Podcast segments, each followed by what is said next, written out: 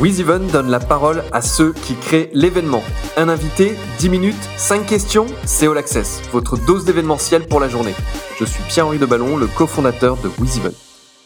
Aujourd'hui, je reçois Johan Duval, le directeur général et le cofondateur de Sport Unlimited. Bonjour Johan. Bonjour Pierre-Henri. Johan, c'est quoi Sport Unlimited? Dis-nous tout. Euh, déjà merci pour euh, merci pour l'invitation. Euh, alors Sport Unlimited, c'est un événement, c'est un festival qui a pour vocation la promotion du sport et de l'innovation. Et combien de participants, combien d'éditions vous avez déjà eu jusqu'à présent? Alors on a fait une première édition en 2019, euh, en septembre 2019 pour être exact, donc il y a quasiment un an. Euh, cette première édition a eu lieu au Matmut Stadium de Gerland à Lyon. Euh, on a accueilli à peu près 7000 personnes, une centaine d'intervenants, 80 exposants, 15 délégations étrangères. voilà, c'était un, un, événement qui avait pour vocation de fédérer sur un même lieu, sur un même endroit et au même moment tous les acteurs de l'écosystème du sport et l'innovation. Alors si j'ai bien compris, c'est une coproduction, vous êtes plusieurs euh, structures à travailler dessus, tu peux nous en dire un petit peu plus? Tout à fait. En fait, quand on a quand on a lancé euh, Sport Unlimited, on l'a lancé avec la structure de d'un autre cofondateur que vous connaissez peut-être qui s'appelle Sport euh, qui s'appelle Frédéric Michalak, pardon, qui un ancien joueur de, rugby, un international. Euh, donc en fait, c'est une coproduction entre euh, l'agence de Frédéric, mon agence, donc troisième heure, et le groupe JL Events, qui est en gros le leader européen de l'événementiel en France. D'accord. Quand est-ce qu'est la prochaine édition? Le, Covid a euh, un peu changé les plans. La, prochaine édition aurait dû être euh, mi-septembre. Euh, la prochaine le, prochain rendez-vous aura lieu au mois d'octobre, donc le 1er octobre, lors de l'événement Big de BPI France, dans lequel on va organiser une petite réunion d'une centaine de personnes dans le cadre de cet événement. Raconte-nous un petit peu ton parcours, parce que moi je t'ai connu journaliste et aujourd'hui tu es directeur général donc de Troisième Heure, une agence événementielle avec des expériences autour du digital et de l'innovation, et puis donc de Sport On vient d'en parler. Euh, raconte-nous un petit peu comment tu es arrivé là et notamment comment tu as été attiré vers l'événementiel. Alors en fait, quand j'ai commencé, c'est vrai, j'étais j'étais journaliste. Euh, j'ai commencé à Libération, au journal Libération, où j'avais la charge de la programmation et de l'éditorial euh, des événements de Libération. Donc en gros, il y avait plusieurs, on faisait quatre euh, festivals euh, dans l'année, ce qu'on appelait les forums de Libé. Et j'avais j'avais la charge en gros de trouver les intervenants, les thématiques et d'écrire autour de ces événements. Donc j'avais déjà une partie événementielle dans le cadre de mon métier de journaliste, euh, qui était un métier de journaliste programmateur. Ensuite, là on s'est on s'est plus connu, c'était quand j'ai pris d'autres fonctions au journal Le Point. Euh, où j'ai commencé en 2011 et où j'avais la charge de créer un événement autour de l'innovation qui s'appelait Futurapolis. Et puis, le temps se faisant, on a, on a, on a grandi, on a eu plusieurs, plusieurs autres événements sur l'économie, sur le vin, sur la culture. Et à la fin de cette, de cette expérience, euh, j'en étais le, le responsable éditorial. Donc c'était une belle une belle expérience et à un moment donné, les chemins ont fait que j'avais envie de envie de créer autre chose, d'être indépendant, de, de, de, promouvoir mes propres idées, mes propres ambitions et j'ai j'ai fondé cette agence troisième heure qui est une, une agence de conception éditoriale, de programmation euh, et de direction éditoriale.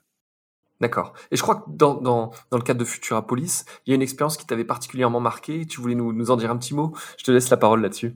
Ouais, c'était c'était un c'était une très très belle expérience. C'était euh, ça partait d'une idée. L'idée c'était de c'était de de faire venir un grand écrivain pour parler de de l'innovation. Il s'agissait de de Ken Follett, euh, l'auteur qui a écrit Les piliers de la terre que que vous connaissez euh, sans C'est des romans beaucoup de romans d'espionnage. Hein, des, des, des romans d'espionnage, des romans historiques. Et l'idée était de de créer un, un événement sur l'innovation au temps des cathédrales. Et donc cette idée était un peu était un peu était un peu euh, complexe puisque euh, puisque l'innovation au temps des cathédrales c'est un peu un, un, un oxymore. Et, et, évidemment Ken Follett était, un, était un, auteur international très très très connu. Euh, et cette idée cette idée est partie d'une du, rencontre avec avec le père de, de de l'église Saint-Cernin qui était fan absolu de cette œuvre. Et c'est toujours un peu un peu un peu étrange de faire venir une personne non religieuse pour prendre la parole dans une dans une basilique consacrée je pourrais dire. Et donc chemin faisant avec le avec le père, avec le l'évêque euh, l'évêque Robert Le Gall euh, de, de, la région Occitanie, on a on a on a on a promu cette cet événement et donc on a créé une très grande manifestation euh, à la basilique à la basilique de Saint-Cernin où se sont réunis 1200 personnes pour écouter Ken Follett. Mais je voulais vous raconter ça surtout pour le pour le rapport que j'avais eu avec un avec un sponsor qui s'appelle qui s'appelait à l'époque ERDF, qui maintenant s'appelle Enedis. Et en fait, l'idée c'était de trouver un une, entre guillemets une justification pour faire cet événement. Et donc on a été voir euh, ERDF, on leur a dit bah voilà la basilique Saint-Cernin, on a envie de faire cet événement avec Ken Follett que vous que vous connaissez, c'est un très beau rayonnement pour votre marque. Et par ailleurs, l'église Saint-Cernin, enfin la basilique Saint-Cernin a des a des a des problèmes, elle a, elle a des problèmes de lumière, elle a des problèmes de connexion, etc. Et en racontant cette histoire, on a réussi à, à monter euh, une opération euh, inclusive, je dirais, une, une, une, opération de RSE avec avec ERDF, où ils sont venus mettre de l'argent pour financer cette opération.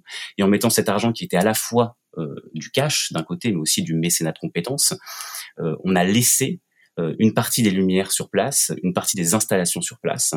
Et, et je voulais raconter ça parce que je pense que c'est essentiel maintenant dans, dans, dans la création d'événements, c'est de faire de la narration. Et c'est de quand on va voir des marques, essayer de leur faire euh, de, de, rendre euh, à l'événement une chose impactante et positive. Et en fait, cette rencontre entre un projet éditorial, un projet de marque et un projet sociétal qui était la Basilique Saint-Cernin, on fait un événement absolument dingue. On a réussi à faire venir des drones, un scénographe très très connu pour faire la scénographie de cet événement, et finalement à la fin euh, une expérience unique euh, pour les spectateurs. Merci pour ce partage parce qu'effectivement cette activation euh, de marque au travers d'un événement est, est, je pense très parlante pour pour ceux qui nous écoutent. Tu en as parlé un petit peu tout à l'heure sur Sport Unlimited en disant bah voilà on adapte nos formats compte tenu du contexte qu'on connaît tous. Euh, je crois que c'est ton actualité du moment. Raconte-nous la difficulté que tu as et, comment vous envisagez la suite. Quel pivot vous envisagez? Qu'est-ce que vous mettez en place actuellement? Alors là on sort à peine d'une opération un peu originale qui a eu lieu le, le, le 17 septembre dernier, qui est en fait le, le premier événement virtuel euh, sur la Sportec. Quand je dis virtuel, c'est pas digital, c'est virtuel parce qu'on s'est associé avec un événement euh, qui s'appelle Laval Virtual et qui en fait a créé un monde virtuel dans lequel on crée son propre avatar et on un petit peu comme euh, comme Second Life, comme, Second Life, comme Sims, etc. T'as tout à fait raison. Et en fait, euh, chaque participant et chaque intervenant s'inscrit, crée son avatar et se balade dans ce monde-là. Et en fait, on a créé cette première expérience avec Laval qui a été un succès où on a pu faire euh, se rencontrer des chercheurs un peu du monde entier, de France, mais aussi à l'étranger, dans ce monde virtuel. Donc ça, c'est notre actualité. On a réussi un peu à pivoter pour quand même exister au second semestre, au second semestre 2020. Et ensuite, pour revenir sur ta question du, pivot, c'est évident pour les pour les événements, mais tu as vous avez fait ça pendant le confinement avec beaucoup d'organisateurs. Et d'ailleurs, je, tenais ici à te, remercier parce que pour les organisateurs d'événements, c'est important de pouvoir communiquer et parler sur les problèmes qu'on euh, auxquels on fait face. Euh, notre pivot, c'est de dire euh, il y a une situation sanitaire qui aujourd'hui est, est, complexe, euh, imprévisible, euh, et donc l'organisation d'événements comme on l'a fait l'année dernière est pour le moins, je le pense, impossible.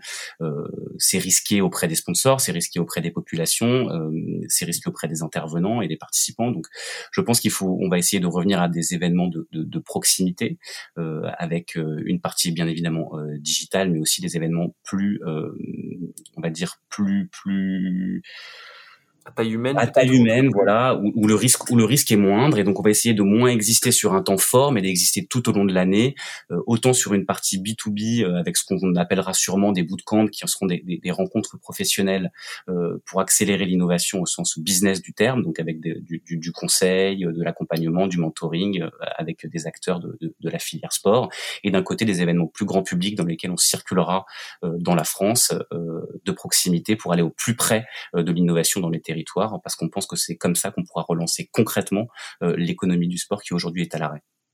Bah écoute, c'est ce que c'est ce que je te souhaite. Petite dernière question, tu t'es associé avec euh, un sportif de haut niveau, quand même très connu, Frédéric Michalak. Je crois qu'il a été capitaine dans l'équipe de France de rugby même. Euh, le groupe G Event, un mastodonte dans, dans le secteur de l'événementiel. Euh, Est-ce que ça t'a aidé à ouvrir beaucoup de portes pour euh, aller plus vite sur notamment Sport Unimitech Ouais, c'est c'est c'est euh, c'est indéniable. Euh, c'est indéniable parce que on avait d'un côté la légitimité sportive de Frédéric qui au-delà d'avoir une, un parcours et une carrière de sportif est un est un humain euh, exceptionnel, on va dire, qui est c'est un humain qui aime l'entrepreneuriat, qui aime le risque, qui aime motiver les équipes et son et sa notoriété évidemment euh, nous a permis d'ouvrir des portes beaucoup plus facilement que si on était venu tout seul. Et la légitimité industrielle euh, du groupe euh, JL Events, ça a été un accélérateur d'organisation euh, et en termes opérationnels énorme. Je pense qu'on n'aurait pas pu créer cet événement dans une temporalité qui était la nôtre, à savoir on a lancé, en fait on était sur le terrain au mois de, au mois de novembre 2018 pour un événement en septembre 2019 sur un événement inexistant. C'est-à-dire qu'il fallait vendre autant le projet, la promesse, l'utilité de cette de cet événement et avoir autour de la table, voilà, avoir autour de la ces deux légitimités-là ont quand même évidemment accéléré le processus et nous ont permis de sortir un événement qui, je le crois, euh, a été euh, a été un succès euh, en première année et qui, je l'espère, en, en 2021 et en 2022 continuera d'exister encore plus fort. C'est tout ce qu'on te souhaite. Johan, un grand merci d'avoir partagé avec nous euh, à la fois ce passage de journaliste au monde de l'événementiel, mais ce qui était déjà un peu ton cas quand tu étais journaliste, et puis euh, euh, ces expériences que vous menez, cette réflexion sur l'avenir de, de Sport Unlimited. Et en tout cas, au plaisir de se croiser. À bientôt, Johan. À bientôt, Pierre. Merci. Vous écoutiez All Access, le podcast de WizEvent, la solution de billetterie, d'inscription et de cashless pour les organisateurs d'événements. Pour prolonger cet échange, partagez, commentez et notez cet épisode sur vos plateformes préférées. Et pour nous rejoindre, rien de plus simple, media.wizevent.com.